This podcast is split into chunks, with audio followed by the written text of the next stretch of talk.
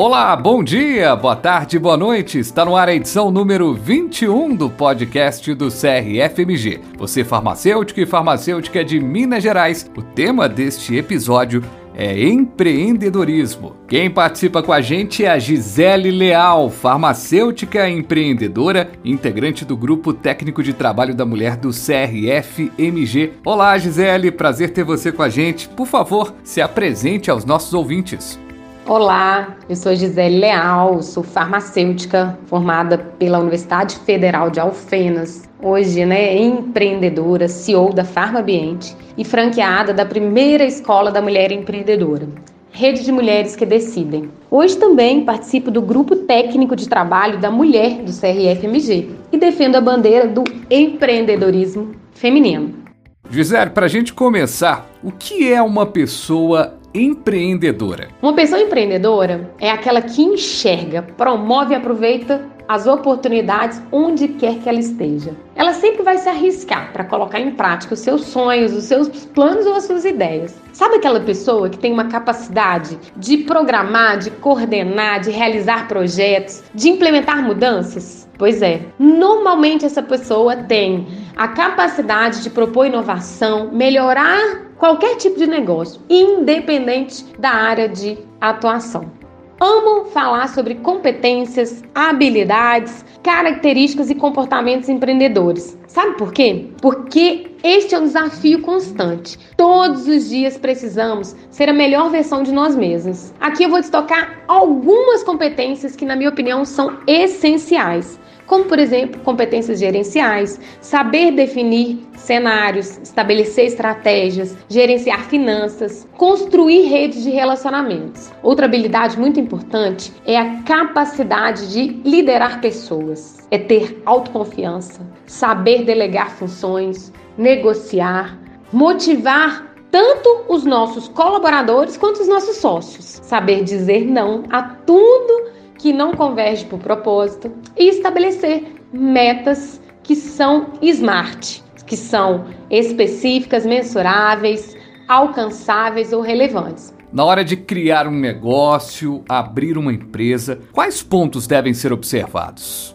O primeiro deles é o autoconhecimento. Entender se você tem perfil empreendedor, se você está disposto a desenvolver esse perfil ou você vai precisar aí de sócio com perfil complementar ao seu. Sócio é outro cuidado que você precisa ter ao abrir uma empresa. Eles devem ser escolhidos com critérios, como eu disse, através de uma análise de competência e jamais pela amizade. Outro cuidado importante é fazer uma análise de mercado. Aqui você precisa responder algumas perguntas. Já existiu esse tipo de empresa que você pretende abrir? Já existe? Se existiu, essa empresa ela fechou as portas. Por que, que ela fechou? Quais serão os seus clientes? E os seus concorrentes? Quais serão os seus fornecedores? Gisele, muito se fala sobre reserva financeira. Muito importante, né?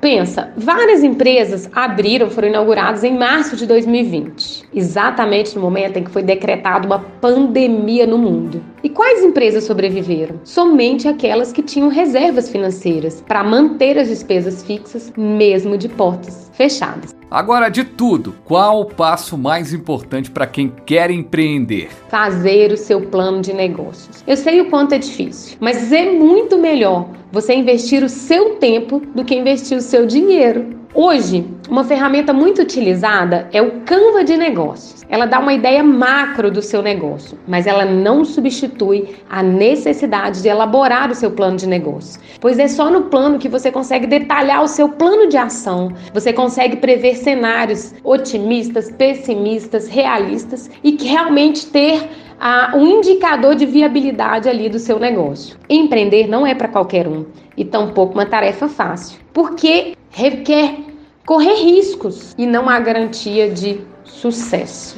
Agora é interessante, prestando atenção em tudo o que você disse até agora, a nossa ouvinte, o nosso ouvinte, deve estar pensando o seguinte: as pessoas, elas já nascem com essas habilidades todas ou elas podem ser adquiridas, Gisele? Tudo isso pode ser adquirido, desenvolvido através de um conjunto de atos e comportamentos. Basta você querer e decidir. Nem todos nascem com essas habilidades, mas o importante é se movimentar, um passo de cada vez. E quando você perceber, vai estar desenvolvendo aí vários desses comportamentos. E nessa trajetória, quais hábitos importantes que o empreendedor deve ter?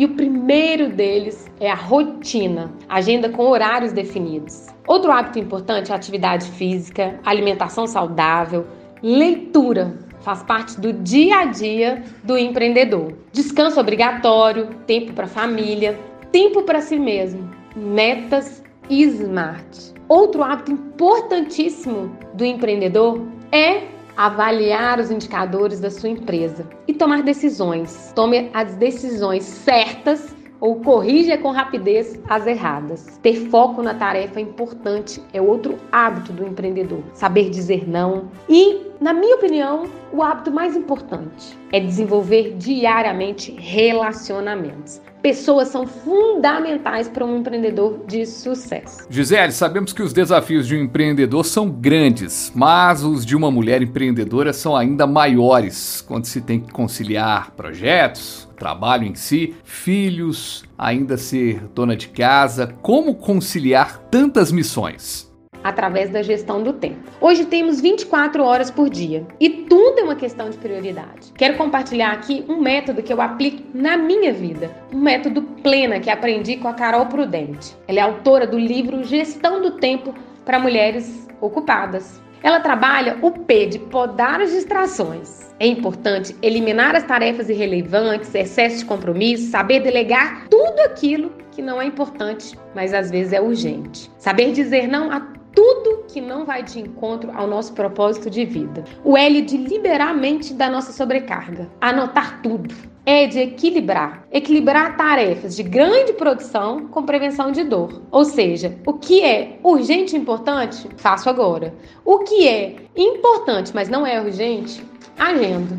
O N é de negociar, negociar com a equipe, negociar com a família, ou seja, envolver todas as pessoas para que realmente a gente consiga dar conta de tudo. E um A de ajustar. Nem tudo que programamos acontece. Isso acontece com todos nós. Por isso a importância do planejamento e monitoramento sistemático. E nessa trajetória de quem está empreendendo, pode aparecer no meio do caminho uma pedra, pode aparecer o fracasso que leva à desistência. Quais as falhas mais comuns que levam ao fim de uma empresa? As falhas mais comumente encontradas são falta de planejamento do negócio, ou seja, a pessoa começa a empreender por amor, mas esquece que ela precisa planejar. Falta de conhecimento em gestão, má gestão dos recursos financeiros e, na minha opinião, um dos principais, misturar recursos de pessoa física com pessoa jurídica. Bem lembrado, a separação das contas, mas a lista de falhas que podem ser pontuadas continua. A ausência de metas e objetivos claros, específicos e pontuais. Não ouvir o feedback dos clientes. E uma outra falha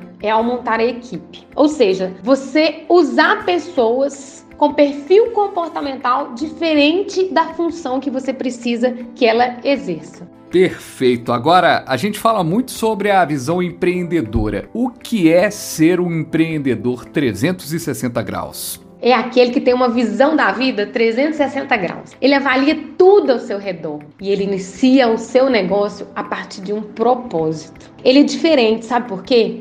Porque ele tem foco nas pessoas, na sustentabilidade e nos resultados. Ou seja, ele cumpre metas, mas observando os seres humanos e garantindo a sustentabilidade. Normalmente tem como meta impactar e transformar vidas. Ô Gisele, muitíssimo obrigado pelas palavras, pelo papo com a gente aqui sobre empreendedorismo. Parabéns pela oratória e por dividir tanto conhecimento aqui com a gente.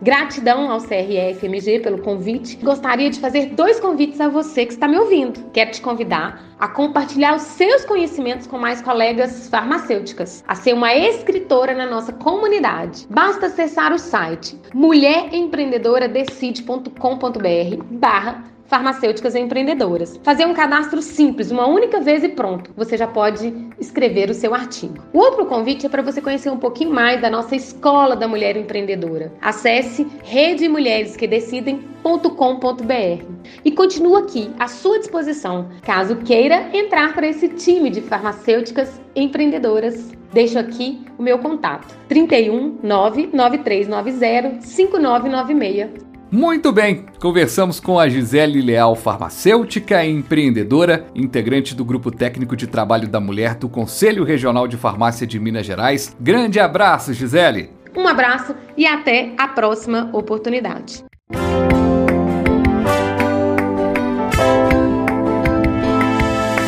E o podcast do CRFMG vai ficando por aqui. CRFMG no Spotify, no Apple Podcasts, Google Podcasts ou na plataforma de sua preferência. Acesse também o site crfmg.org.br. Farmacêutico, farmacêutica, até a próxima com mais informação, comunicação e orientação. Um abraço!